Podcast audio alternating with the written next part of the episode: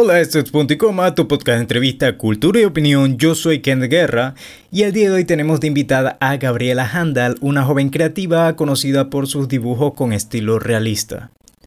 Antes de empezar quisiera agradecer a todos los y las nuevas oyentes que nos han empezado a escuchar a este podcast, Punto y Coma. De verdad fue una sorpresa la cantidad de personas que hemos llegado últimamente.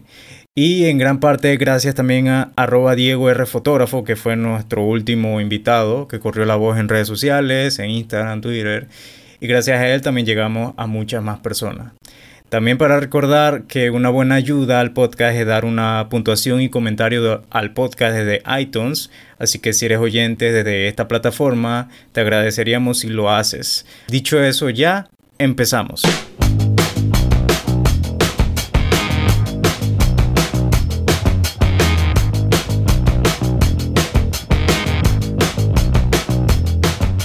Y el día de hoy tenemos de invitada a Gabriela Handal. Gabriela, ¿cómo estás la tarde de hoy? Aquí muy bien, muchas gracias por, por tenerme en, el podcast. Lo aprecio mucho. de verdad, muchas gracias por participar. No, gracias a ti. El, el, podcast me ha gustado, me gustó mucho, entonces ya he escuchado casi, casi todos los episodios que tienes y y, no sé, lo disfruto mucho. Me resulta muy interesante escuchar eh, otras como otras ramas artísticas, pues que no sean eh, eh, como dibujo. o sea, sí, exacto. Es que como, como fine art, pues, porque, porque los que he escuchado hasta ahora son fotografía y entonces creo, creo que recién llegué al de una ilustración. Ajá, ilustración con Glory. Ajá, exacto, eso no me acordaba el nombre, exactamente, Glory, Glory Colors, exacto. Eh, sí, eh, de hecho, para el que no haya escuchado el episodio de Diego, Diego fue quien nombró a Gabriela Handal y la invocó y la tenemos aquí el día de hoy. Eh, Gabriela, ¿haces dibujos realistas por lo que tengo entendido? sí, este, mi trabajo tiene esa tendencia, este, me gusta, me gusta mucho dibujar la figura humana Em, y tiendo a concentrarme en el retrato y de vez en cuando, de vez en cuando hago dibujos de, fantasy art o, arte de fantasía, no, en verdad no sé cómo se llama en español, pero eso tiene que ver con, leyenda, mitología y eh, este tipo de asuntos.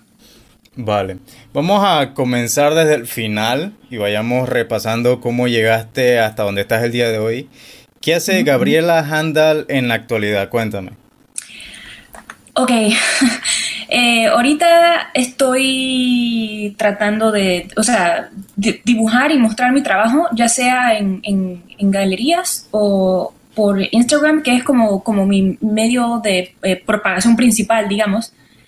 Em, y, bueno, en, distintas galerías, en, shows en grupo, o sea, en hay muchos, muchos lugares para, para, meter trabajo y en algunos le aceptan a uno el trabajo y en otros no. Y entonces siempre, eh, sabes que si uno mete en suficiente este, eh, eh, open calls, siempre uno, uno queda metido en algo. Entonces, mostrando el trabajo y mm, bueno, este, mi método, mis, mis este, métodos para tratar de ganar dinero entre, además de vender el trabajo, es eh, acá puedo hacer este, muchas otras cosas como ser modelo en clases de, en clases de arte también, cuando dibujan la figura humana. este, también he, yo he dictado clases de dibujo eh, cuando, me dan un, como un spot para, para enseñar. Eh, y otras cosas que son como que no tienen nada que ver con arte, como, como cuidar a las mascotas a, a distintas personas cuando se van de viaje, algo por el estilo y, y ayudar con montar una exhibición, cosas, o sea, eso está, está relacionado con el arte, pero digo, todo, todo tipo de cosas. Vale, vale. Eh, por lo que tengo entendido, ahorita mismo estás en New York. Sí, exacto. Vale. ¿Qué, Exactamente. ¿qué, hace una para mí en New York? bueno, este, vine para, eh, originalmente vine para estudiar en el New York Academy of Art, se llama, la escuela a la que fui, porque quería eh, quería obtener una maestría en arte. Entonces, en, esa escuela resultó absolutamente perfecta para mis gustos porque eh, se concentra en el dibujo, en el estudio de la figura humana. Entonces, ellos dan anatomía y hay mucho dibujo de la figura humana con modelos. Y eh, en esa escuela también incorporan un poco eh, un diálogo sobre el arte contemporáneo. Entonces, como que el, este, como que el moto de ellos es este, eh, eh, ¿cómo es que es? O sea, quieren combinar lo tradicional con lo moderno. Entonces, o sea, si, si, tú quieres hacer el, sabes, cualquier cosa que se considere entre citas tradicional, así como la figura humana o lo que sea, puedes sostener tu trabajo verbalmente con este, una conversación sabes, como que tienes ese soporte, puedes como que defender tu trabajo verbalmente y, hacerlo relevante en el, eh, sabes, en un mundo artístico actual. Pues no tiene que decir que eh, estoy imitando a los maestros eh, antiguos o lo que sea, ¿no? Como que no, no tiene esa sensación como de, de obsoleto. O sea, no, no, no que el arte sea obsoleta, pero quizás algunas personas pensarán, dije, un, pero o sea, un bodegón para qué, dije, ¿sabes? Porque es, es considerado como que una forma una forma de estudio como antigua, que hay Da Vinci o Miguel Ángel o qué sé yo, y entonces como que eh, quizás una persona tenga dificultad de encontrar el lugar de ese estudio ahora, entonces como que podemos, tenemos la capacidad de como que meterle un concepto a, un trabajo vale. actual. Es como analizar muy bien lo que quieres plasmar en la obra y de esa forma sustentarlo a base de yo hice eh, tal dibujo porque representa tal y las manos tal. Eh, eso es lo que entiendo por lo que me dice. Sí, sí, sí, exacto, exacto, sí, porque, ¿sabes? Este, es importante, ¿sabes? Especialmente, y, ¿cómo se llama? Es, eso resultó súper útil eh, al momento de, que, en el momento en el cual yo quería meter mi trabajo en, ¿sabes? En las galerías o si quiero proponer algo para una galería. Y digo, estas son cosas que a mí jamás antes, o sea, era muy difícil para mí hablar sobre, el sobre mi trabajo y de hecho yo lo evitaba a toda costa si podía. Porque también yo para mí es no que el misterio mejor así, no sé qué, pero para la bajada uno tiene que poder sostener el trabajo verbalmente, o sea, tenemos que poder ser capaces de hablar al respecto porque es, así es como lo vendemos eh, si quieres proponer un show, un, show individual tuyo una galería o si quieres meter tu trabajo a un, show de grupo, lo que sea, entonces, porque generalmente, o digo, por lo menos acá, este, las galerías tenéis que ah, este, dinos por qué crees que, tu trabajo pertenece en este show o algo, así. O sea, no siempre, pero a veces. Entonces es bueno tener esa herramienta para, para vender una propuesta sólida, ¿sabes? Ustedes se vuelven artistas y mercaderes a la vez. En cierta forma, sí. No, eh, no y, bueno, eh, yo creo que aunque el artista no pueda hablar, no pueda o no quiera hablar de su trabajo, de, todas maneras es como mercaderista del trabajo, porque eh, aunque no habla al respecto, la imagen se convierte en eh, como que el, diseño gráfico o lo que sea, o sea, un, observador va a relacionar esa imagen con el artista, entonces como que se transforma casi en un logo. digo, y no que, todos los, no, que todos los dibujos que una persona haga van a ser igualitos, ¿no? Pero como que el estilo, el, el, lenguaje visual, se, si, si, la persona lo hace eh, consistentemente, se vuelve como que un lenguaje eh, familiar para el observador. Es como su marca personal, por decirlo de, alguna forma. Exacto, entonces, exacto, se convierte en una marca personal si, o sea, no, no a propósito, pues, o sea, se ocurre nomás. Ok, vamos, vamos a ponerlo así. Digamos, actualmente, bueno, en el último episodio entrevisté a Diego y Diego tiene una forma, actualmente tiene una forma muy peculiar de hacer su foto. Tú relacionas el contraste, los oscuros, la exposición o asimismo la forma en que él toma las fotos con su marca personal, aun cuando él varía, como él contaba en el episodio, él varía los colores muchas veces para que se vea más el rojo, más el verde, más el azul.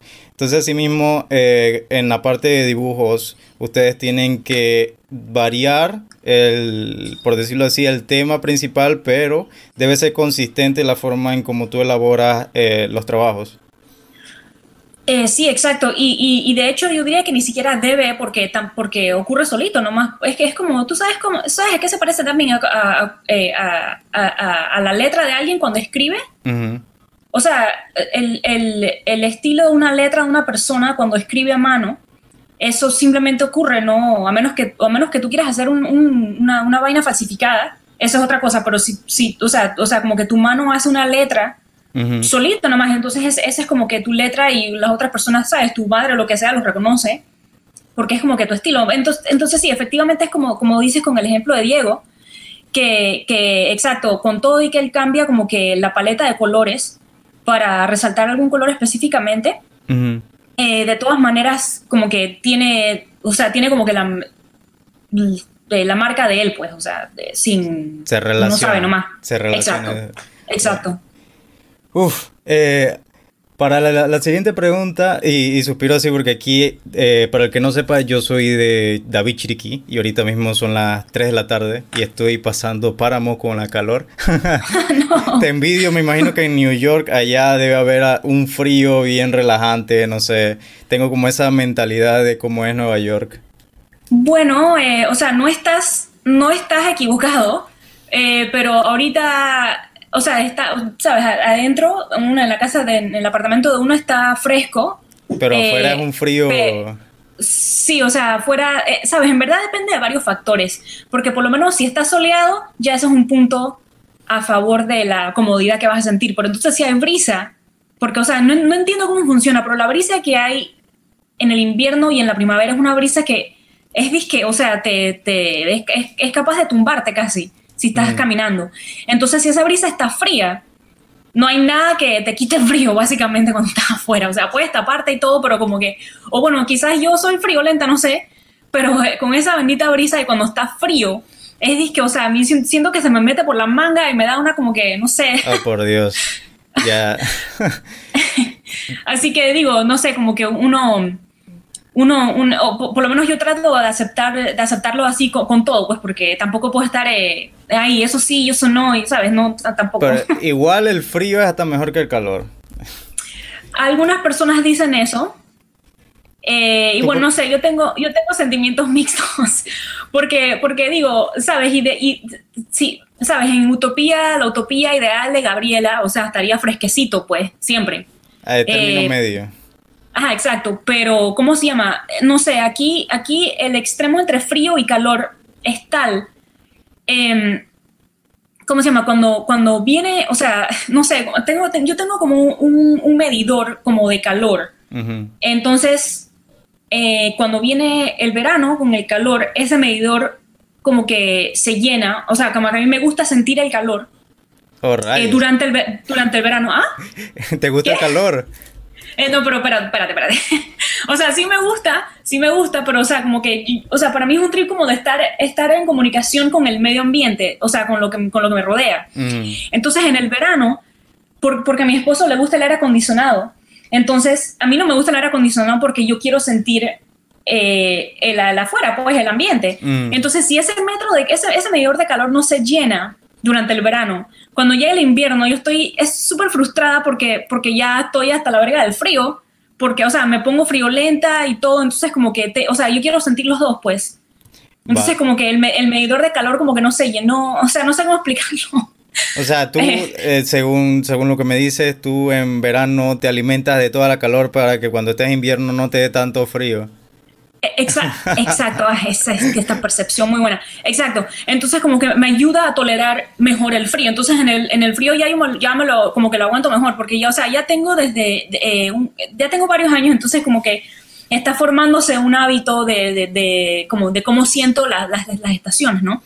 Entonces me, me, he dado cuenta de que este último par de, de veranos no sentí suficiente calor. Entonces cuando vino el invierno estoy así frustradísima con el frío que, o sea, no quiero nada con el frío y estoy mal, así, que no, que, ya, o sea, como que, o sea, es como una pendejada, pero como cabría con el frío, pues, porque yo dije, mm. o sea, yo quiero, yo quiero tener, quiero sentir calor, porque me hizo falta el, no, el medidor no se llenó. Vale, vamos, vamos a regresar mejor al tema principal, porque si no, no vamos aquí. cuéntame cómo fueron tus comienzos en el dibujo realista.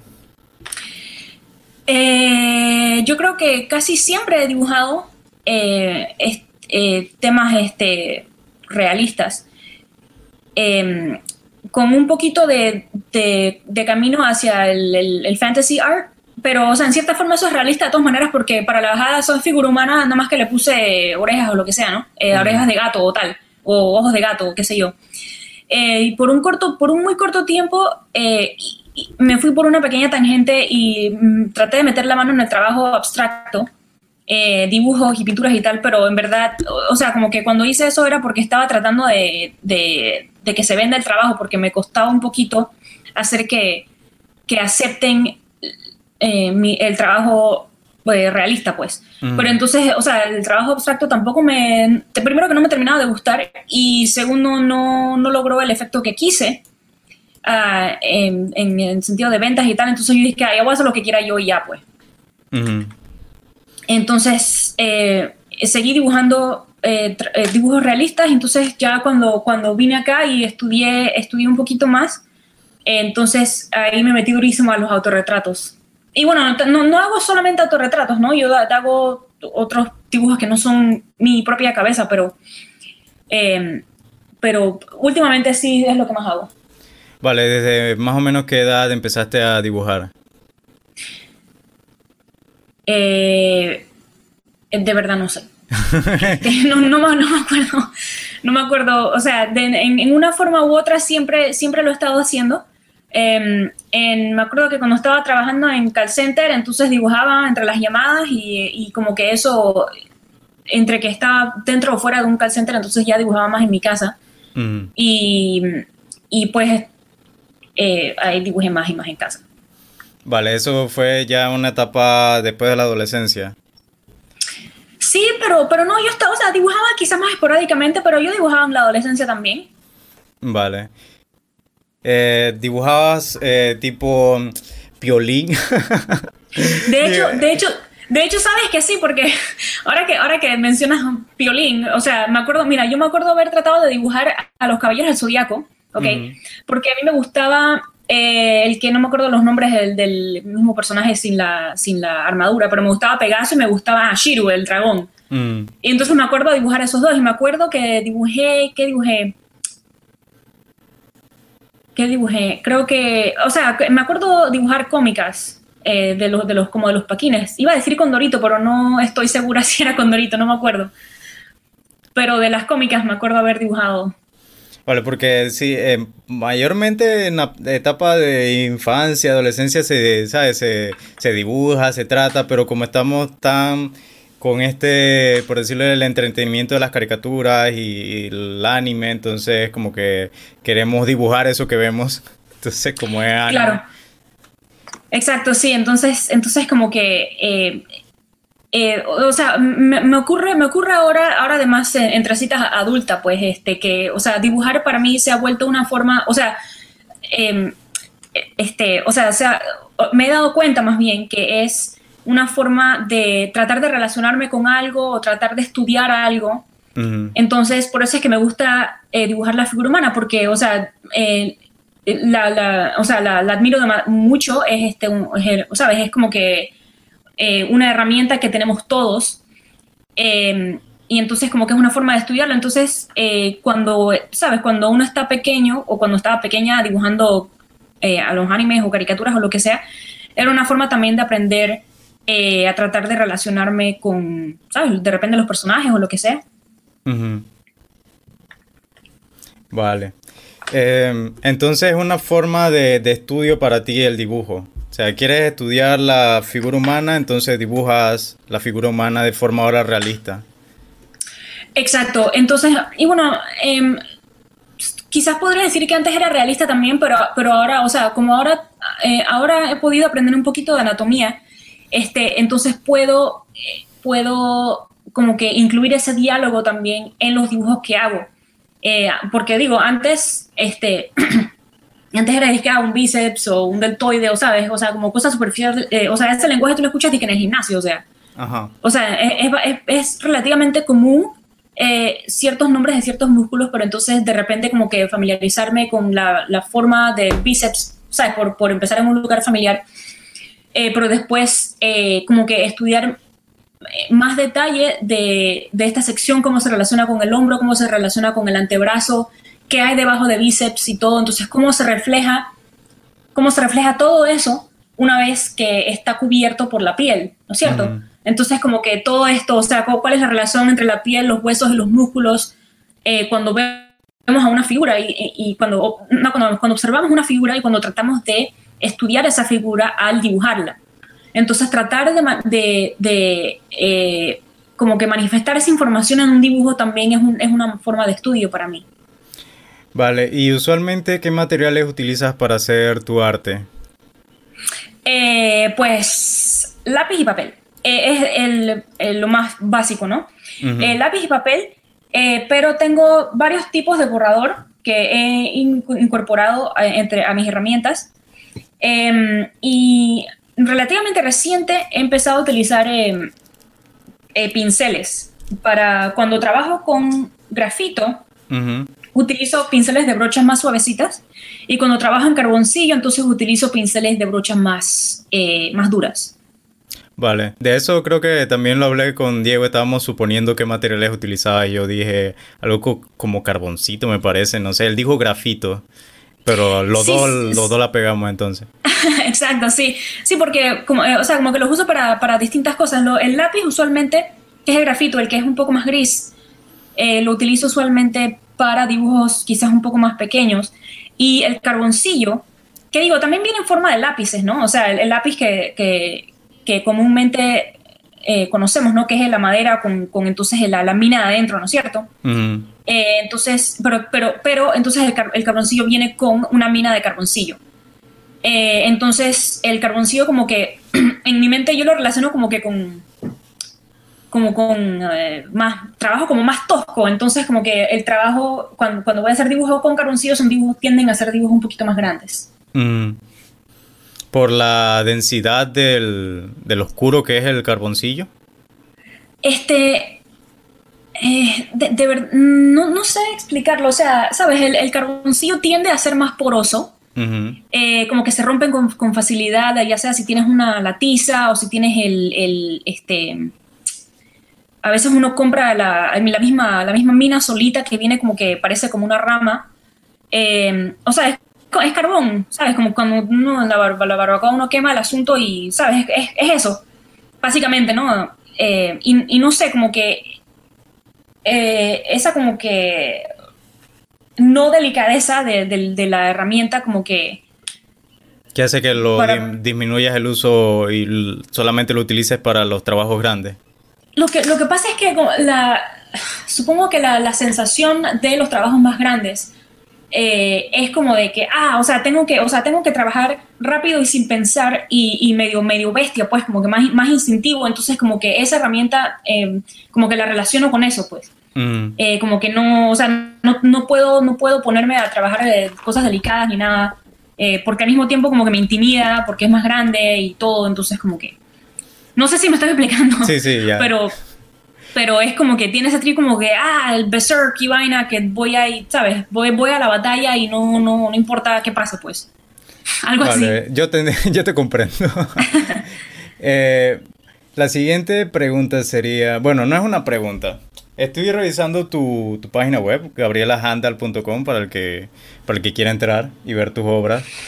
Eh, Aquí tú publicas tu, tu arte para la posterior venta y en una veo que en, en los últimos trabajos que, que, veo aquí son autorretratos que incitan más que todo, no incitan, sino que están llenos de violencia y, y abuso físico. Cuéntame un poco de cómo surgió este proyecto y de qué va.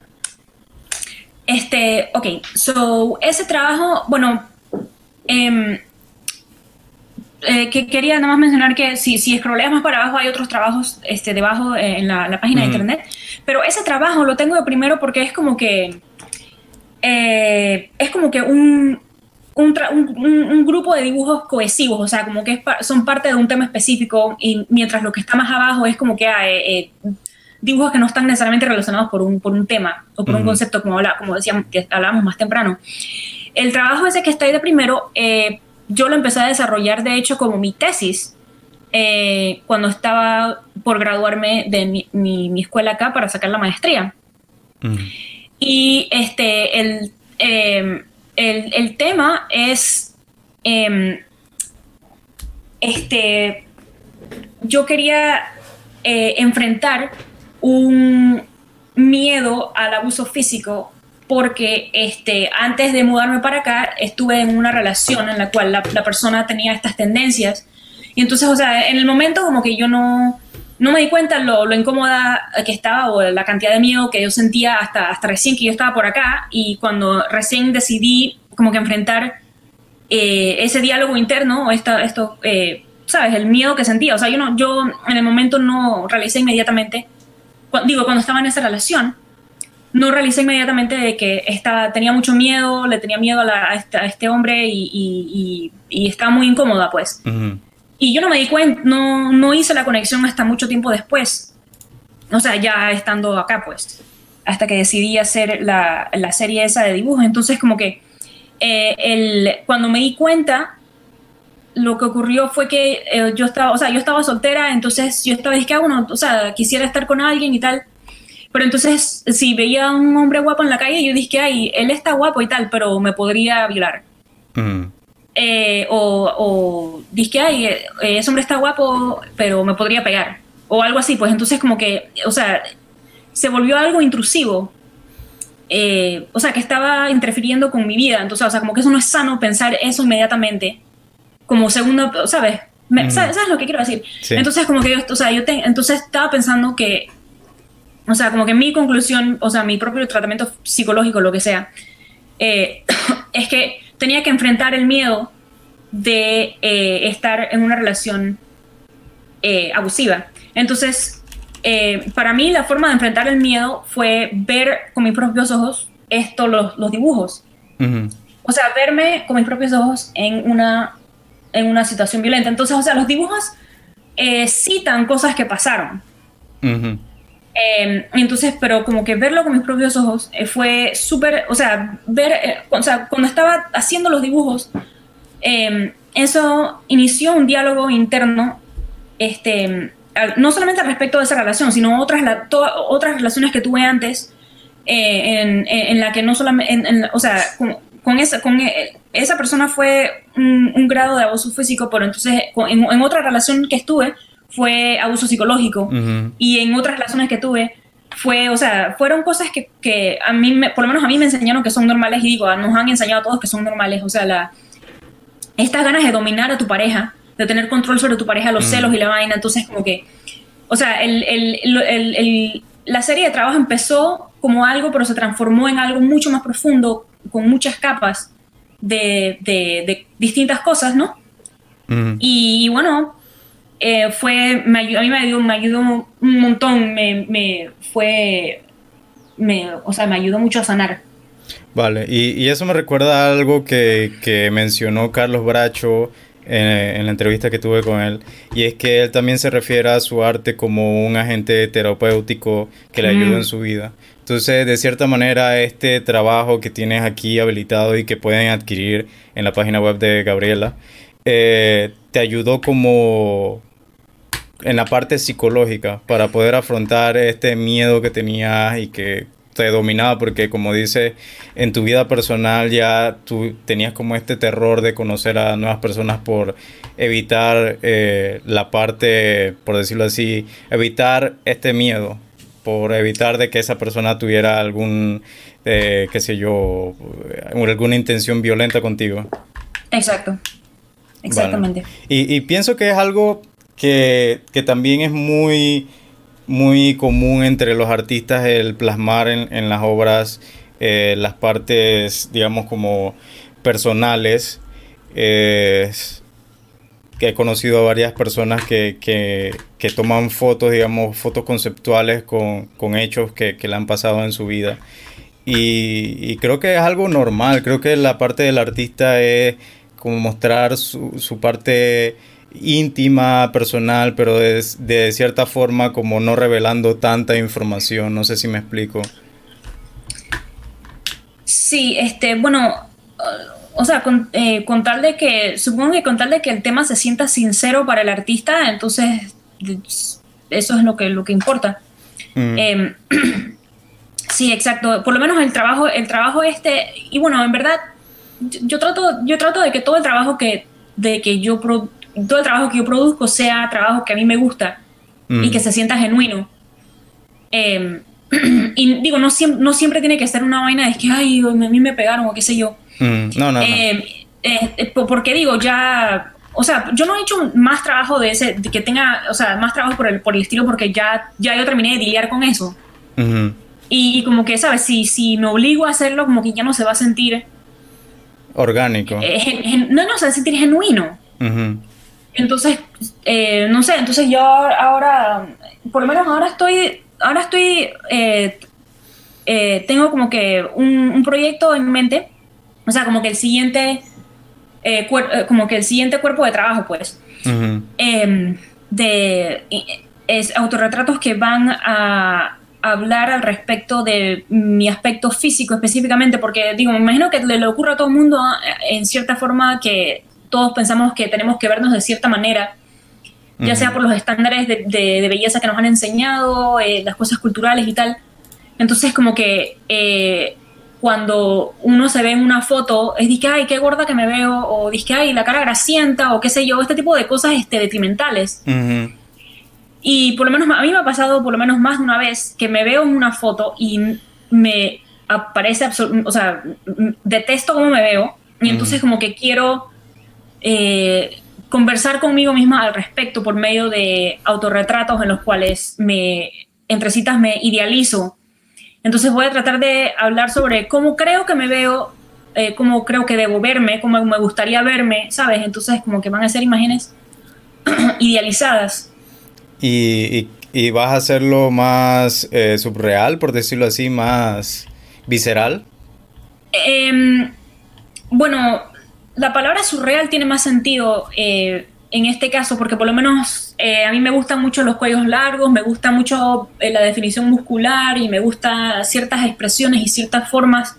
Entonces, em, quiero incorporar ese tipo de asunto en, la serie que, que, en la serie que esa serie que estoy tratando de armar, pues. Vale. Y con lo que dijiste anteriormente, no, tampoco es que el artista todo el tiempo se va a poner como víctima porque no es así, sino que eh, plasmas un concepto y de ahí generas todo este contenido que, tiene, como dices tú, eh, es genuino. me voy a trabar aquí, me voy a trabar. voy, a, no, voy a decir nada más genuino. Y, genuino, sí. Y me parece muy interesante porque el tema que, que, que acabas de mencionar, el trabajo que, que vas a hacer, eh, yo eh, en, en, la mañana de, del día de hoy yo estuve tuiteando algo ah, sobre... Sí, yo vi eso, sí, sí, sí, sí, sí. Sobre el amor propio y la aceptación de, de nosotros mismos como personas y no como... Eh, porque usualmente las personas tienden a ver a, la, a otro a base de su género y no a base de individuo. Entonces me, parece muy interesante que haga esto y que esté como, porque qué coincidencia que, se va a, a, esa parte, porque yo me inclino mucho a eso y te apoyo enormemente porque hagas este proyecto, porque me gusta mucho que las personas se amen a sí mismas, que se acepten y que dejen de compararse. Sí, exacto. Eh, Sabes, no, sí, absolutamente de acuerdo. Yo por lo menos estoy tratando o sea, durísimo, durísimo de desaprender las cosas que, o sea, y, son cosas con las cuales nos bombardean hasta ahora todavía, ¿no? Nuestros familiares, amistades. Y, digo, no es, no es intencionalmente, ¿sabes? Porque somos todos víctimas de la... O sea, son cosas autoimpuestas a través de generaciones y generaciones y mm. generaciones. Entonces, como que es difícil romper ese ciclo. Y Y digo, por eso es que, o sea, e, el año pasado me ocurrió dos veces de que fui a una exhibición o lo que sea, me sacaron una foto y vi la foto y yo quería meterme en un tiro. Mm. Porque yo dije Dios mío, qué horrible y no sé cómo, no sé cómo alguien me va a encontrar atractiva, no sé, o sea, me, me, me, deprimí toda y entonces como que eso es tan mal, o sea, porque, ¿sabes? Esa, ese, ese, esas ganas de criticar a, a, otras personas por su apariencia o porque una mujer debe ser, o sea, en recitas debe ser así o un hombre debe ser así o asá, este, eh, todo eso viene de nuestra ignorancia del cuerpo humano. este, entonces, como que esa es solamente una de las manifestaciones de esa ignorancia, porque digo, o sea, ¿cómo, cómo, cómo, cómo, cómo y por qué nos vamos a burlar de otra persona porque, eh, o sea, es un, poquito más gordito, pues, o algo? y, digo, entonces esa pobre persona, o sea, la, la, la, fisionomía de esa persona es de repente más gruesa, grueso o gruesa y entonces hay personas que simplemente se ven así, que por más que pierdan peso, por más que hagan ejercicio, no van a verse entre citas delgado de acuerdo a la, a la idea de delgado que es que a Cindy Crawford, ¿sabes? No van a ser disque flaquitos, pues. Mm. La anatomía de ellos, es, de esa persona es así. Y, digo, entonces esa persona va a vivir toda su, toda su vida en una espiral de, de que puta, tengo que bajar de, bajar de peso y no sé qué. Entonces como que estamos constantemente haciéndonos daño, ya sea por medio de otras personas o nosotros mismos. ¿Sabes lo, lo que quiero decir? Entonces como que es un ciclo vicioso que es súper difícil de romper. Y, y, digo, poquito a poco, ¿no? O sea, yo no sé, poquito a poco uno hace lo que uno puede, porque no, no es fácil, o sea. sí, eso va, poco a poco vas cambiando esa, esa mentalidad. Exacto. Y, mira que la parte de belleza, eso fue, eh, recuerdo hace mucho hablando con un profesor, en los tiempos medievales la belleza iba más que todo, no a una persona delgada, sino a una persona gordita, porque eso era, representaba prosperidad. En los tiempos actuales la belleza va más que todo que tienes que ser delgado, musculoso, tienes que tener, eh, qué sé yo, la cara de cierta manera, el, el rostro, los ojos. Entonces hemos perdido, yo según mi teoría, hemos perdido esa parte de, o hemos ganado la parte de, ser más artificiales del, como desde los 85 hasta los 2000, 2000 y tanto, en donde se nos presenta con el, bombardeo de los medios, eh, se nos ha presentado como esta este cuerpo ideal, esta cara ideal, que tenemos que ser de cierta manera. Y eso uniéndolo también a la parte de que estamos en una sociedad machista. Eh, Exacto, sí. Pues creo que, creo que las que más se ven afectadas en, este, en, esta cuestión son, son las mujeres, porque son las que son más bombardeadas. De cierta forma, eh, el hombre es bombardeado de otra forma, pero no, no, tanto por su parte física, sino, qué sé yo, por, por otras cuestiones. Creo que la parte física es los músculos o whatever. Pero sí, siento que, que que en los tiempos actuales y más las redes sociales se trata también de vender una apariencia que no somos. Sí, exacto. Eh, hablando, y creo que ya nos hemos adentrado en la parte del tema del feminismo, porque según lo que yo he leído y lo que entiendo, el feminismo es la igualdad entre eh, la, la, igualdad entre todos, es lo que busca. exacto. Eh, para Gabriela Handel, ¿qué es el feminismo y cómo tus obras tratan de llevar un mensaje de conciencia a la población, a tus espectadores? Em, bueno, el, el em, mi, trabajo, o sea, yo no, yo no pienso en mi trabajo necesariamente como trabajo feminista, porque este, por lo menos este, los dibujos estos del abuso físico y tal, eh, o sea, no, yo no estaba pensando en eso específicamente, o sea, yo no estaba pensando en que Ay, voy a criticar la sociedad y qué sé yo, o sea, yo estaba, era tratando de como que limpiar algo adentro personal. Entonces como que eh, eh, no estaba pensando necesariamente al respecto mientras hacía el trabajo, o sea, sí tienen, o sea, sí tienen traslapo, ¿no es cierto? Porque, o sea, nadie tiene por qué ser una víctima de otra persona en, en esa forma. Em, y bueno, en, eh, eh, con respecto al feminismo, eh, ¿sabes? a las personas les gusta interpretar el feminismo como el opuesto al machismo y, y, más bien afortunadamente ese no es el caso. lo que está, lo que yo, o sea, para mí, lo que se está buscando, o por lo menos lo que, yo, lo que yo quisiera es un balance y que realizáramos de que ninguno es mejor que el otro. A mí de verdad me gustaría que se removiera el elemento de la competencia mm. y la idea de la superioridad de básicamente de todo, porque si, si pensáramos más bien en a qué puedes hacer tú eh, qué puedes hacer tú, qué puedo hacer yo, cómo nos vamos a ayudar, este, cómo nos vamos a complementar. ¿Me explico? Entonces, como, mm. que, como que no tiene por qué ser una competencia de quién es mejor que el otro, y que, y, o sea, no tiene, no tiene por qué ser un, un, no tiene por qué ser la lucha de los sexos, entonces como que, em, no sé, a mí en verdad me gustaría que si, si alguien, si tienes una, una persona enfrente ti, no importa quién sea, o sea, como que tener presente de que esa es una persona con sus propias complejidades, ¿sabes? El, el, dicho de que cada cabeza es un mundo, mm. eso es disque, eso es disque, o sea, cada cabeza es efectivamente un mundo, si tú, o sea, nada más tú pensando dentro, para tus adentros, de todas las cosas que te, a ti te pasan por la cabeza, todas tus memorias, todas las sensaciones que es, todos los sentimientos que uno tiene durante el día, todas las cosas que se te ocurren, las cosas horribles que se te ocurren a veces, las cosas maravillosas que se te ocurren a veces, efectivamente cada cabeza es un mundo. Entonces sí, sería excelente, sería ideal de que pensáramos, recordáramos que eso está adentro de cada persona que, con la cual compartimos el mundo. Mm. Entonces, como que, ¿sabes? Si vivimos en sociedad, este, no podemos, o sea, a menos que te quieras ir a una finca, vivir tú solito y, no, y ser autodependiente de tus fincas, tus animales, whatever, de tus plantas, entonces dale, pero si no, si estás en una sociedad, tenemos que, tenemos que vivir juntos y como que tratarnos bien. No, sé, o sea, me fui por una tangente, pero you know what I mean. Sí, no te preocupes. Pero sí, siento lo mismo, siento que, que la parte de la competencia es un instinto como primitivo de nosotros los seres humanos y pues ahora hay, somos creo que una cantidad de personas que estamos pensando más en igualdad y ayudarnos mutuamente, ya sea con información, ya sea artísticamente, ya sea con cualquier cosa que nos pueda, uh, que pueda ayudar a nuestro prójimo, por decirlo así, nuestro, nuestro compatriota.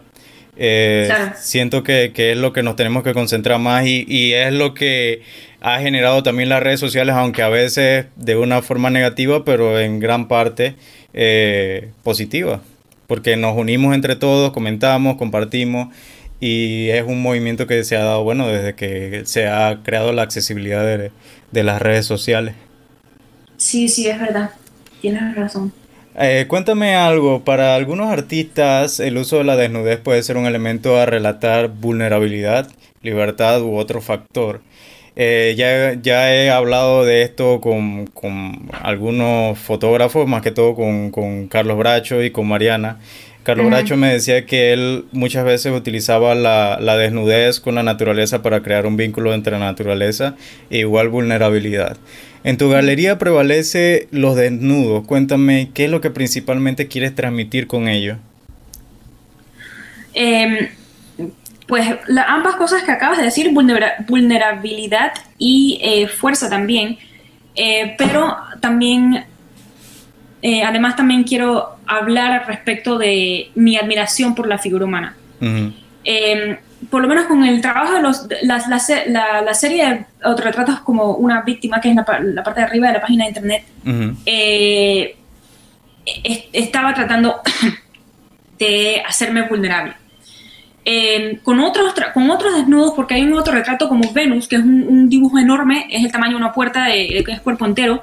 Con ese trabajo estaba tratando, utilizar, tratando de utilizar la desnudez como fuerza, porque esa es otra de las cosas que está derivado de eh, el sexismo, porque, ¿sabes? Con otras parejas me pasó, dije, ay, este, no, pero tápate, porque está saliendo así? ¿O por qué pusiste esa foto que tú andas conmigo, que no sé qué? Entonces, como que para mí para mí la capacidad de postear ya sea una foto o un dibujo de mí desnuda porque yo quiero, es una forma de reclamar mi cuerpo y tomar control de mi cuerpo en el sentido de que yo soy la que dice cuándo voy a mostrar qué y si quiero que todo el mundo lo vea, todo el mundo lo va a ver. Entonces, ¿me explico? Mm. Entonces, como que en ese sentido es, eh, es, es utilizado para, para expresar, o sea, para mí, fuerza.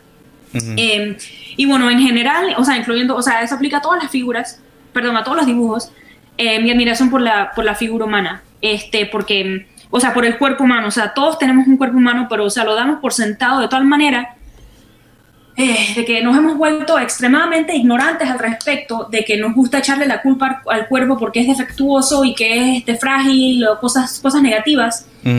Y en verdad, pensamos esas cosas negativas porque somos ignorantes al respecto, ni no sabemos, eh, porque somos ignorantes de lo fuerte y lo absolutamente capaz que es como una herramienta y que son, cada uno de nosotros somos, es extremadamente privilegiado de tener un cuerpo, o sea, un cuerpo sano, capaz, móvil, ¿sabes? Mm. Sí, entiendo, entiendo perfectamente.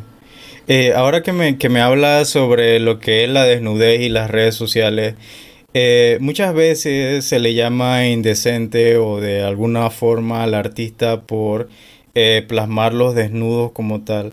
¿Qué tú opinas sobre, sobre estos comentarios de algunas personas que dicen que el artista es indecente porque muestra el cuerpo humano, cuando, cuando desde el, o sea, tiempos inmemorables siempre se ha hecho en esculturas, en dibujos, en pintura, la figura humana como tal, o sea, desnuda.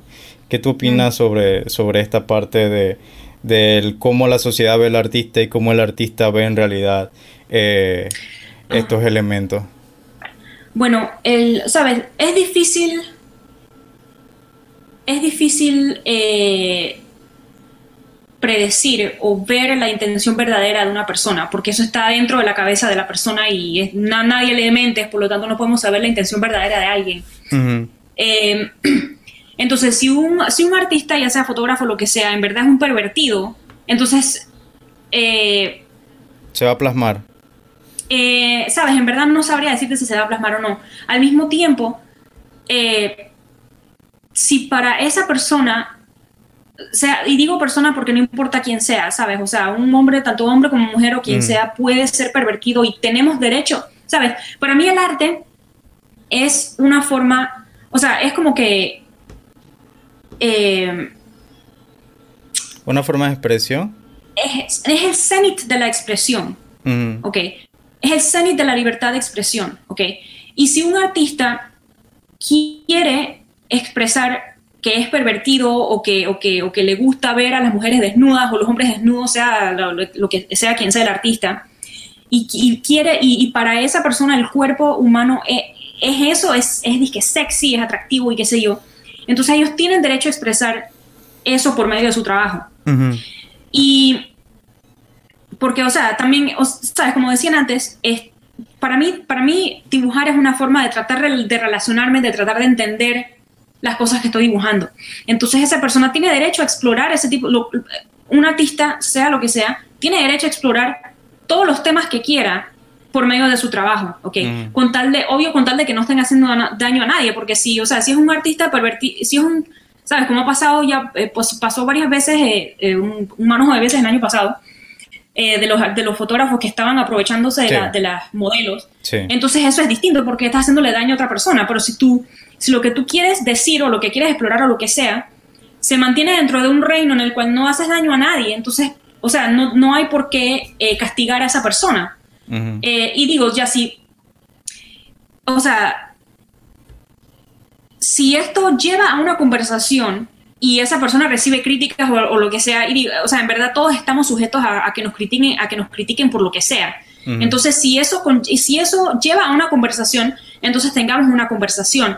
Pero eh, censurar a una persona por querer eh, hablar de algo en su trabajo, eh, eso ah, no, a mí no, ¿sabes? Me parece que no es, en verdad eso me, me, da, me aterroriza un poquito, ¿sabes? De que tratemos de censurar a otra persona que está tratando de expresar algo, algo, que, algo genuino para ellos, ¿sabes? Y digo, eh, ser, un poquito de mente abierta y, no, no, juzgar a las personas como tal por su obra.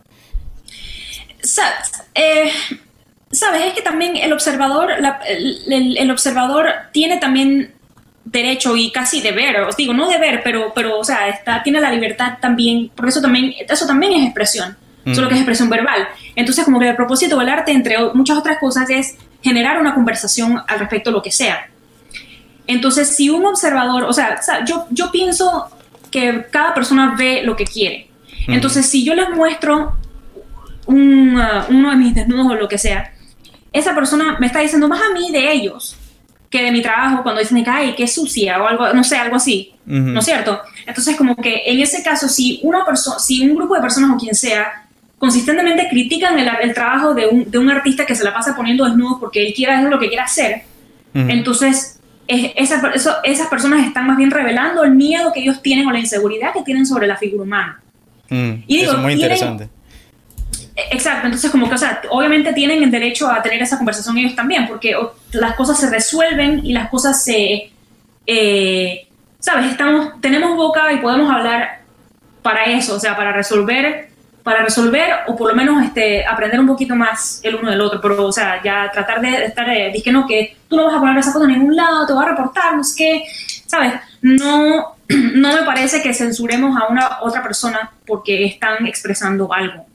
Y de hecho ese es el, problema que... Disculpa. Sí. no, no, no, continúa, por favor. Eh, no, que precisamente eso es lo que pasa con Instagram. En Instagram te reporta, no puedes poner desnudo, no puedes expresarte de forma plena, que lo harías en, yo qué sé, en Behance o... En Twitter.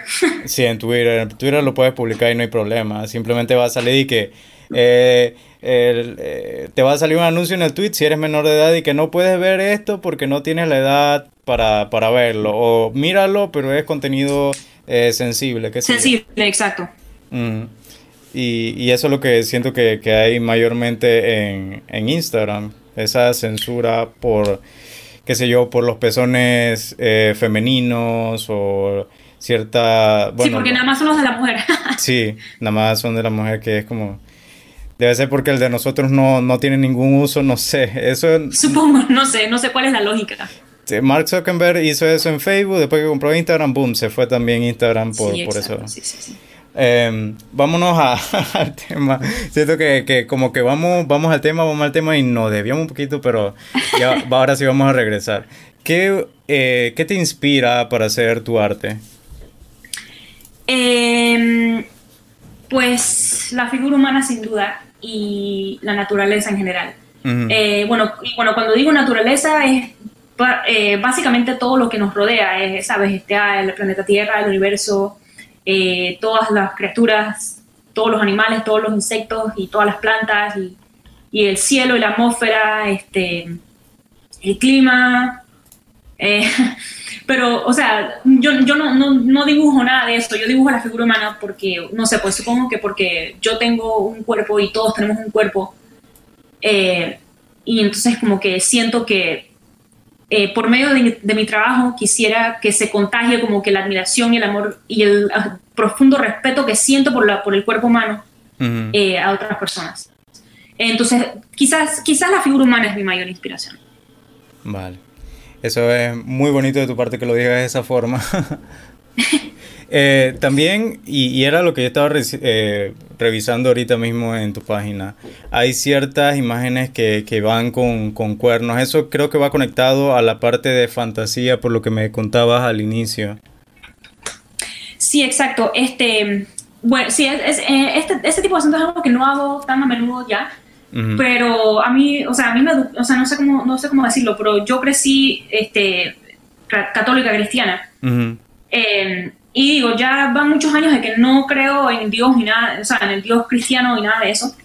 Pero, este, de todas maneras, el sentido de familiaridad y el sentido de, de eh, como que travesura o que estoy haciendo algo bien rebelde al dibujar una persona con cuernos, mm. Como que todavía existe ese sentimiento. Entonces, como que por eso lo disfruto bastante de esos dibujos también. Que por cierto, hay, hay un autorretrato con, la figura Baphometo, que es una figura cristiana, una de, deidad.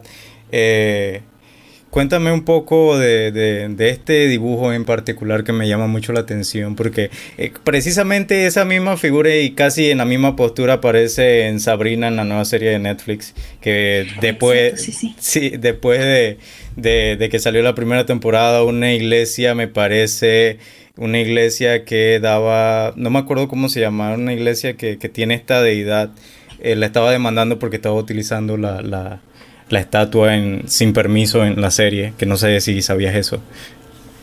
Sí, sí, no, sí sabía al respecto y este es este, supuestamente una iglesia satánica, supuestamente, ¿no? Em, en Estados Unidos, que tienen supuestamente la, el uso... Esa misma estatua. Ajá, el uso de, la estatua. Exacto, sí, entonces como que ellos supongo que, o sea, de verdad no me metí a leer más sobre esa entre citas iglesia y, qué significa la estatua para ellos. O sea, lo que yo entendí fue que era como un, un problema de, de, como que copyright. Ajá, de derecho a autor, eh, sí. Para ellos, exacto. Entonces, eh, yo ni me acuerdo si hice el dibujo antes o después creo que lo hice antes mm. eh, de que saliera la serie. Eh, y bueno, en verdad, supuestamente Baphomet es una figura masculina, entonces eh, tengo un, par de autorretratos, incluyendo este de Baphomet, en el cual la, figura es entre citas hombre. tengo por lo menos también, o sea, no lo tengo en la página de internet, pero tengo un autorretrato como Jesús también. Esa es una pintura. Mm. Entonces, como que también no sé, eh, para, para, mí personalmente se siente como algo, eh, no sé, se siente subversivo, se siente como refrescante y se siente eh, poder verme como una, una, figura que usualmente relacionan con un hombre. Mm. Em, y bueno, en el caso de específicamente el dibujo del autorretrato como Baphomet, ese dibujo, o sea, no, solamente con el personaje de Baphomet y tal, sino el, el, dibujo en sí fue, fue o sea, yo, en, yo creo que en un dibujo en el que yo meta un fondo, una luna y el tal está sentado ahí sobre no sé qué, o un vaina, tiene alas y tiene cuernos y tiene un pentagrama y tal, ese tipo de elementos, la tela eh, que, que, cubre las piernas, este, piernas de, de, cabra y vaina, ese tipo de elementos yo jamás los meto en mi dibujo. Entonces ese dibujo me resultó súper difícil, me tardé mucho. Es un dibujo pequeño, 9 por 12 pulgadas, es un poquito más grande que tamaño carta. Entonces, en ese sentido, en el sentido técnico, es un dibujo que me resultó eh, difícil. Y entonces, para mí, en ese sentido, ese, ese dibujo es un absoluto logro y estoy súper orgullosa de él por eso. Vale. Eh, lo hiciste más como reto, entonces, como un reto personal.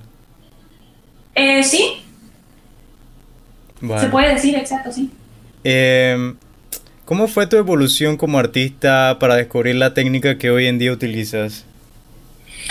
Eh, ok, entonces cuando yo estaba estudiando acá eh, para la maestría, eh, eso, eso, fueron dos años.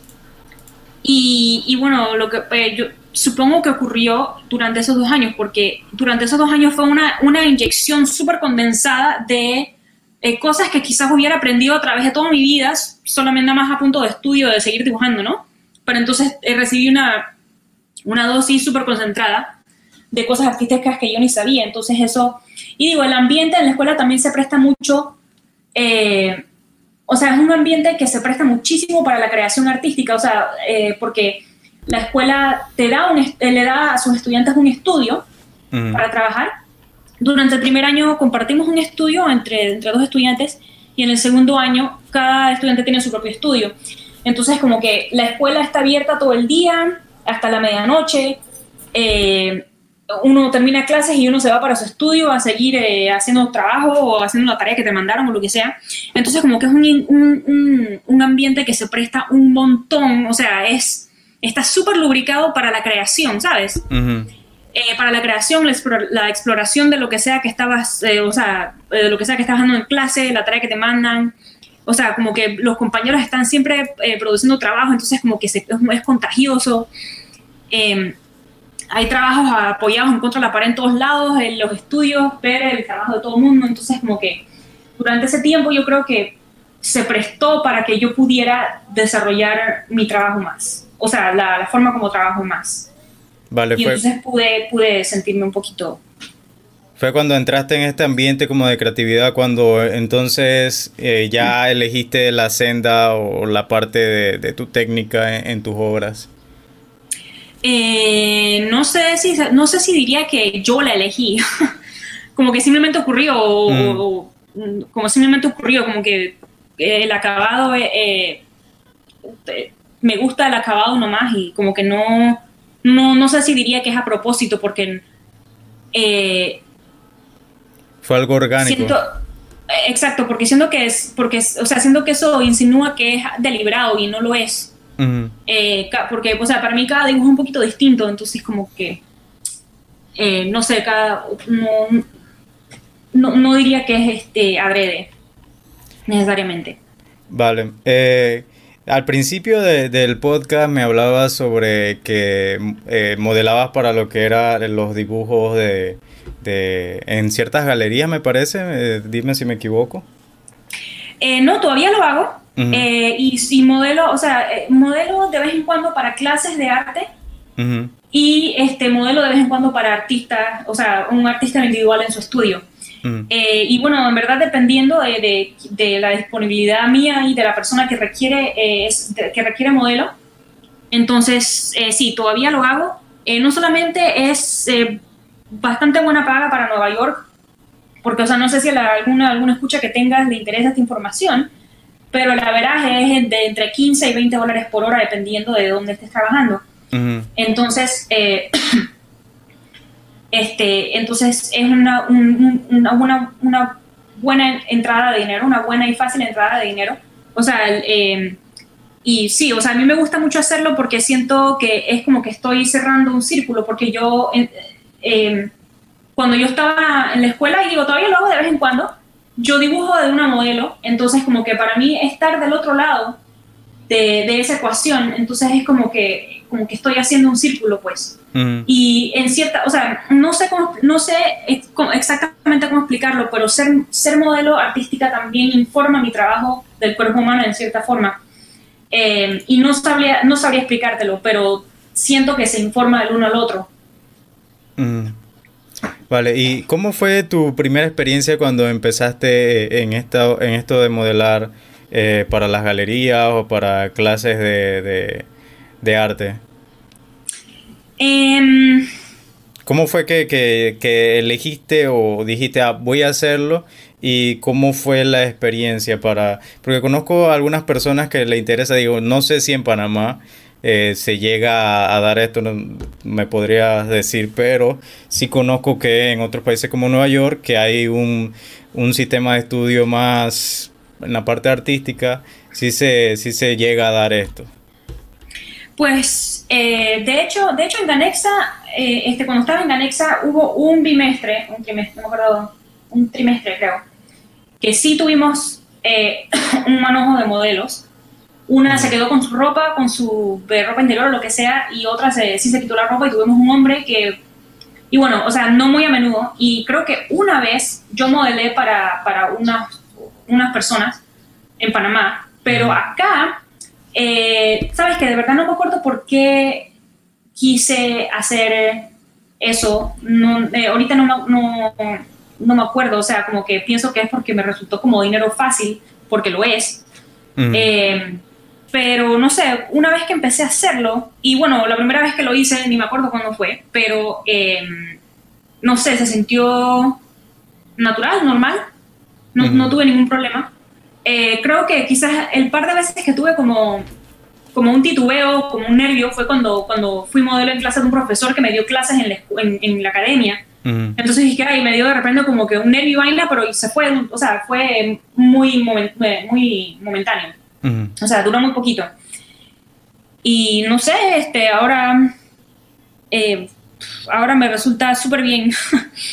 Porque no sé, como, de, de nuevo, siento que informa mi, mi trabajo y, creo que es creo que es algo complementario en el sentido de que si una persona va a dibujar la figura humana, tiene perfecto sentido que ellos sean la figura humana que otra persona dibuja también. Eh, aunque sea para relacionarse con, con, para relacionarse con el modelo, para relacionarse con la figura humana, para, para, para, para, para mí tener presente mi cuerpo, eh, porque, ¿sabes?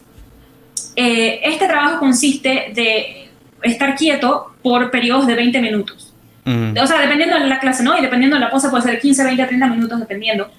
Entonces, la forma como el cuerpo reacciona a estar obligado a estar quieto es, a mí me resulta fascinante. Y digo, molesto a veces porque las vainas duelen, pero es muy interesante ver cómo el cuerpo reacciona a una posición que eh, en otra situación casual es perfectamente cómoda, o sea, estar, estar sentada en un taburete o en una silla.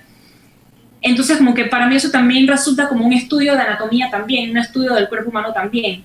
Entonces, como que supongo que en esa forma también es lo que quiere usted que informa mi trabajo personal, artístico. Y mira que eso me, me, parece muy interesante porque, digamos, yo estoy más familiarizado con la fotografía de desnudo, pero en la parte, o sea, fotografía, no dibujo. Y es muy diferente hacer una fotografía, una toma, a hacer eh, que estés quieta por esa cantidad de tiempo. Y me parece muy interesante porque eh, son como, se parecen, pero al fin y al cabo no es lo mismo y, y requiere hasta más, por decirlo así, un ¿cuál es la palabra? Un esfuerzo físico mayor. Sí, exacto, un, esfuerzo físico distinto quizás, porque, sabes, yo, este, yo no sé si sabes quién es Roshni Copris. No. Eh, ella es modelo panameña y está acá en Nueva York también. Y una vez ella subió un video a su Instagram de una sesión de modelo que le estaban tomando fotos a ella, porque ella es modelo de, de, de, pasarela y de fotografía. Entonces, ella estaba posando, o sea, hermosa, o sea, haciendo las poses mientras el fotógrafo le decía, haz esto, haz esto, ahora haz esto, haz esto. Entonces la en ningún momento se detuvo. O sea, como que nunca interrumpió su expresión facial para la foto, nunca interrumpió, eh, o sea, nunca interrumpió la sesión para, para, para, pedir instrucciones o lo que sea. Ella simplemente, a medida que el, que el fotógrafo agregaba instrucciones, ella como que las incorporaba a su, a su, a su pose. Entonces, como que, em, no, o sea, no sé si estoy narrando bien el asunto, pero, pero a mí me pareció tan fascinante porque en ese contexto también está utilizando su cuerpo, ¿no es cierto? Entonces, eh, de verdad que me resultó muy, es, ¿sabes? Es un esfuerzo físico distinto que, para, cada, para cada uno. Que de hecho me parece que vi hace un tiempo atrás un documental en Prime Video, en Amazon Prime, de un fotógrafo que era bastante reconocido por, por la parte de fotografía de desnudos y el documental va de cómo él eh, consigue las modelos, cómo les toma la foto, cuál es el trato y él es muy profesional, es francés. Ahorita no recuerdo cómo se llama el, documental, creo que se llamaba, llamaba Nude, algo así, me parece. Eh, y sí, o sea, habían partes en las que le obligaba a hacer ciertas poses y, y, o sea, tenían que estar quietos y todo, y él, y él tomaba la foto y todo, y, y sí tienes razón, hay cierta, ciertos momentos en, en la fotografía también que se requiere el mismo, el mismo o eh, similar grado de, de esfuerzo físico.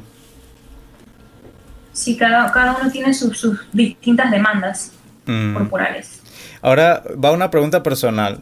Eh, según tú, ¿qué diferencia un artista como creador original y así tener una marca personal? Porque al, principio hablabas de, crear eh, esto con que te relaciona a tu audiencia y qué sé yo. Dime cómo, cómo tú crees que, se diferencia. Eh, ¿Cómo se diferencia el arte original? ¿Cómo, cómo, qué, ¿Qué diferencia un artista como creador original y así tener una marca personal? Ah, eh, bueno, este. Yo, ¿sabes? Yo siento que si cada persona que quiere producir arte, o, eh, o sea, dibujo, fotografía, pintura, lo que sea, con tal de que esa persona haga lo que quiera hacer, lo que sinceramente esa persona desea hacer, sin pensar en ser original, sin pensar en, qué va a pensar la persona, sin pensar en ah, la posteridad o sin pensar en nada, con tal de que esa persona se mantenga honesto consigo mismo, el trabajo que va a salir va a ser su marca.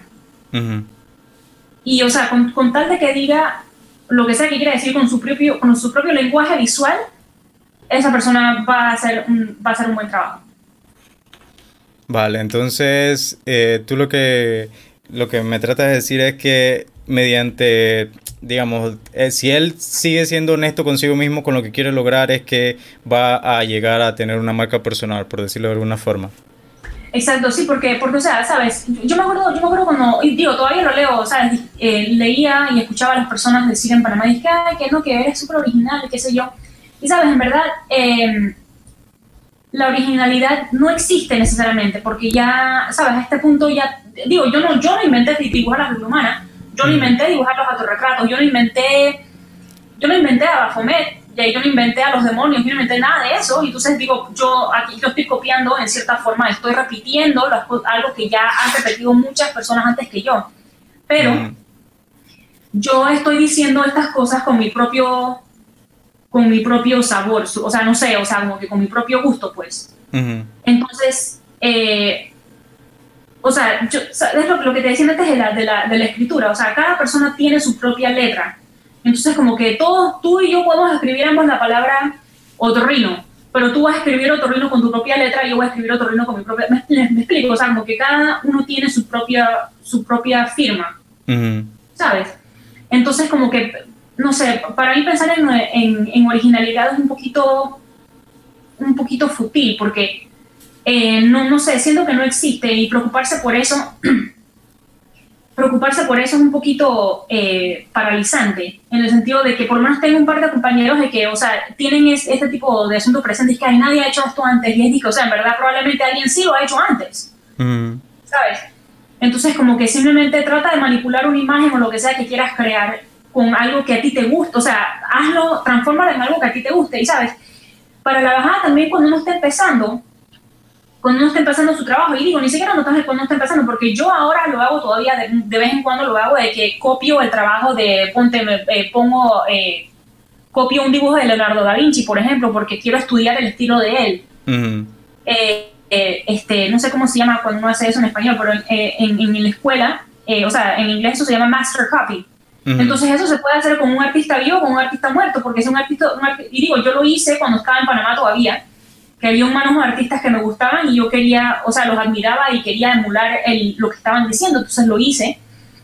Em, tratando, ¿sabes? Que, quería como utilizar el lenguaje visual de ellos y lo hice, ¿no? Y, digo, con tal de que uno eh, mencione, o sea, con tal de que uno dé crédito apropiado a, la, fuente de inspiración, ya sea una fotografía de alguien o, ¿sabes? Por lo menos yo he dibujado a Roshi muchas veces, un, par de veces y siempre, siempre doy crédito apropiado, eh, que esta es una foto de Roshi por tal persona.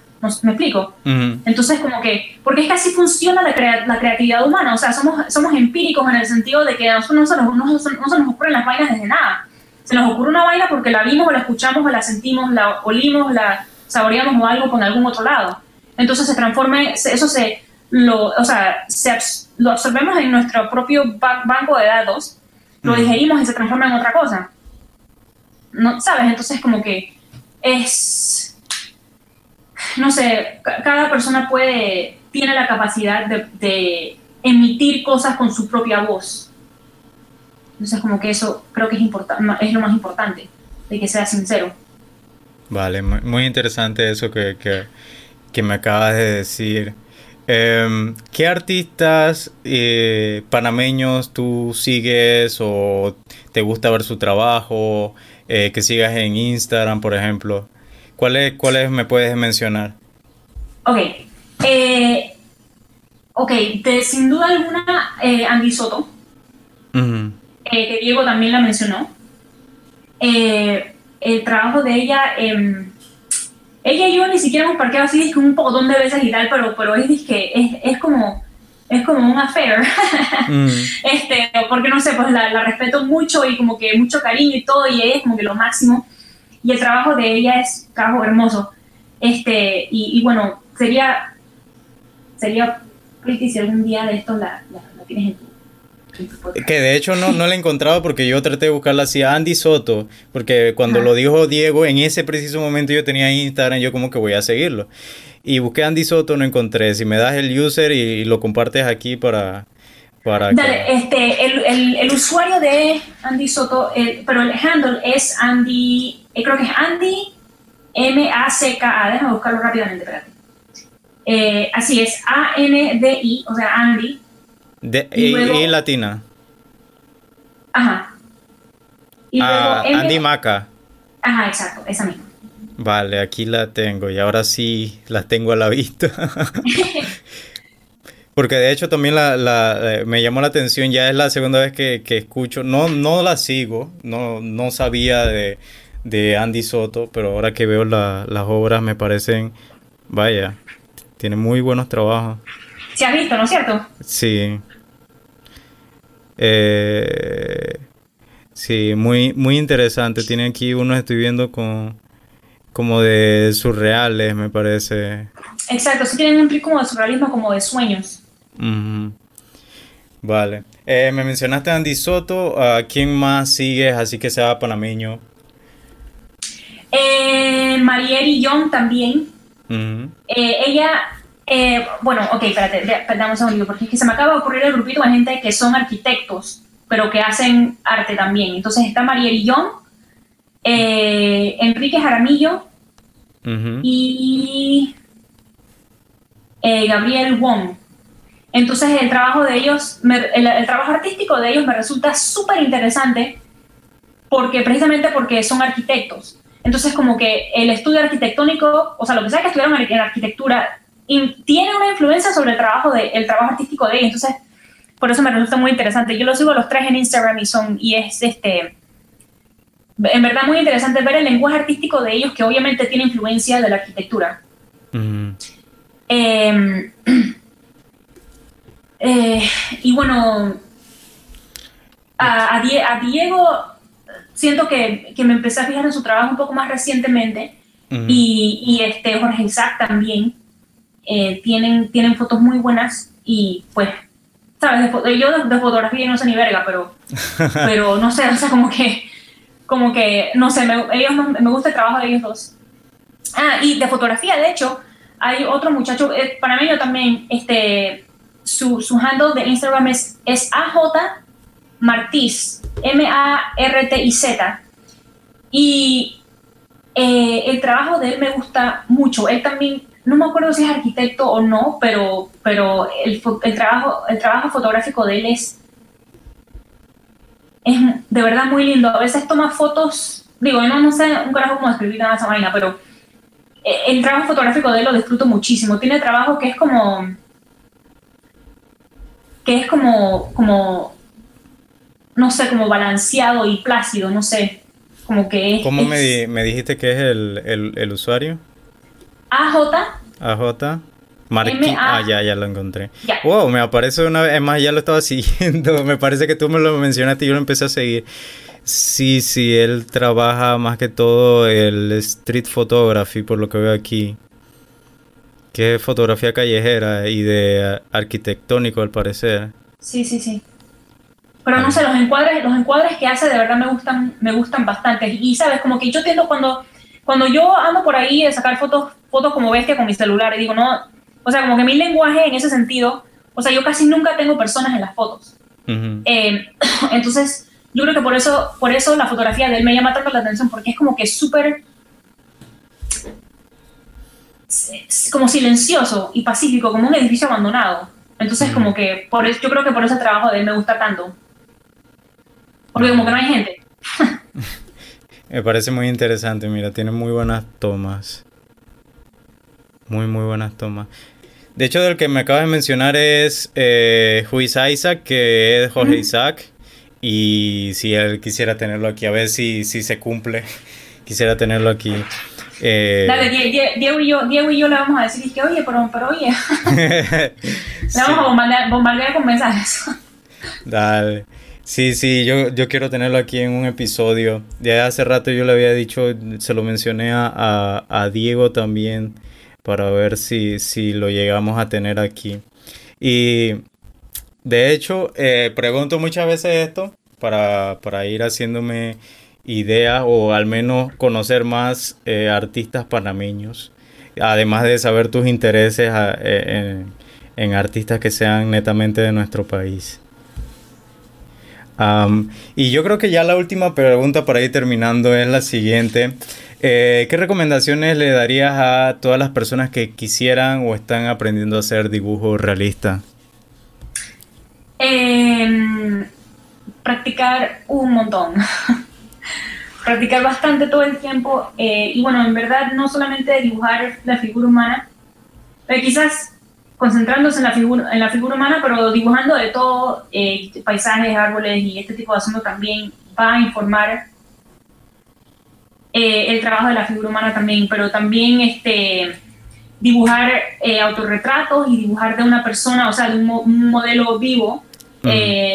Este, también ese tipo de práctica estaría súper bien, este, si, si puedes, si, si, o sea, un grupo de personas, un grupo de personas que quieren dibujar la figura humana se pueden juntar, le pagan, entre todos le pagan al modelo para que, la, o sea, para que el modelo eh, pose para ellos. Y entonces que, ¿sabes? Estas personas tengan a un lado un libro de anatomía para ver qué es lo que ven en la persona, ¿sabes? Para como que para a generar un diálogo. Eh, eh, eh, un, diálogo al respecto. Dije, ah, mira, este es el, el, este, estos son, este es el, pectoral mayor, el pectoral menor, estos son los tríceps, mira, esta es la cabeza lateral, este no sé qué, entonces como que para, mm. para generar esa, la esa conversación. Pero practicar sobre todo, por supuesto, son herramientas para ayudar a la práctica. Vale. Entonces, práctica, práctica, práctica y más práctica. Básicamente, sí. Eh, y por la parte de educación, siento que ya en, nuestros tiempos el Internet te enseña muchas cosas, el YouTube, blogs, demás tipo de información. Así que para los que quieran aprender a hacer dibujo realista, ya saben, eh, pueden empezar a buscar y van a encontrar bastante información. No sé si me desmientes, estoy hablando por...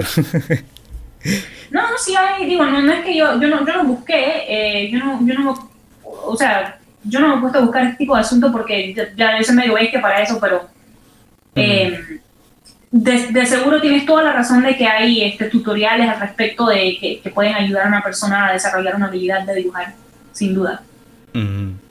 Vale. Eh, yo creo que hasta aquí llego el, episodio del día de hoy. De verdad, muchas gracias Gabriela por, acompañarnos y, e ilustrarnos con, tus conocimientos y tu experiencia a lo largo de los años. Eh, ya saben, pueden seguir a Gabriela Handal en Instagram. Me parece que es Gabriela Handal así mismo. Sí, exacto. Gabriela Handal con el, el Handal no es J, es con H, así que para que sepan. Y en su sitio web www.gabrielahandal.com. Eh, cuéntame, Gabriela, ¿qué tal la experiencia de, venir acá y, de verdad muchísimas gracias por, por, dedicarnos estos minutos. Esta creo que va más de una hora, yo creo que vamos por la hora y media, creo. Ajá. Sí, ya llevamos un poquito. No, de verdad, de verdad lo aprecio mucho. Sabes que ayer también acá estuve en un podcast de, otros compañeros y de, otros compañeros artistas de acá, entonces como que me tiene muy contenta. Que ha sido una semana muy productiva de que también pude estar en, un podcast de mi país, pues. Entonces, de verdad aprecio que, me, hayas eh, tenido en tu podcast. Excelente, excelente. De verdad, me, ha agradado, me ha encantado el escuchar eh, todo lo que la experiencia que has adquirido a partir de, estos años y y de verdad me gusta mucho tu trabajo, tus dibujos. Así que síganla, por favor. Si no la han seguido, síganla. Y creo que nos despedimos. Yo he sido Kenneth Guerra. Será hasta la próxima. Bye bye. Le agradecemos enormemente a Gabriela por dedicarnos unos minutos y hablar sobre el tema del día de hoy. Si te ha gustado este episodio, recuerda que puedes darnos una buena puntuación en iTunes y brindando tus comentarios. Este podcast pertenece a Say Shadow, sitio dedicado a la tecnología, cultura y seguridad informática. Puedes visitarnos en sayshadow.com y encontrarnos en Twitter, Facebook e Instagram como Say Shadow. También puedes apoyar la producción tanto de este podcast como el contenido general por Patreon en patreon.com barra Shadow. Como usted ha estado Kenneth Guerra, puedes seguirme en todas las redes sociales como arroba Ken Será hasta la próxima. Bye bye.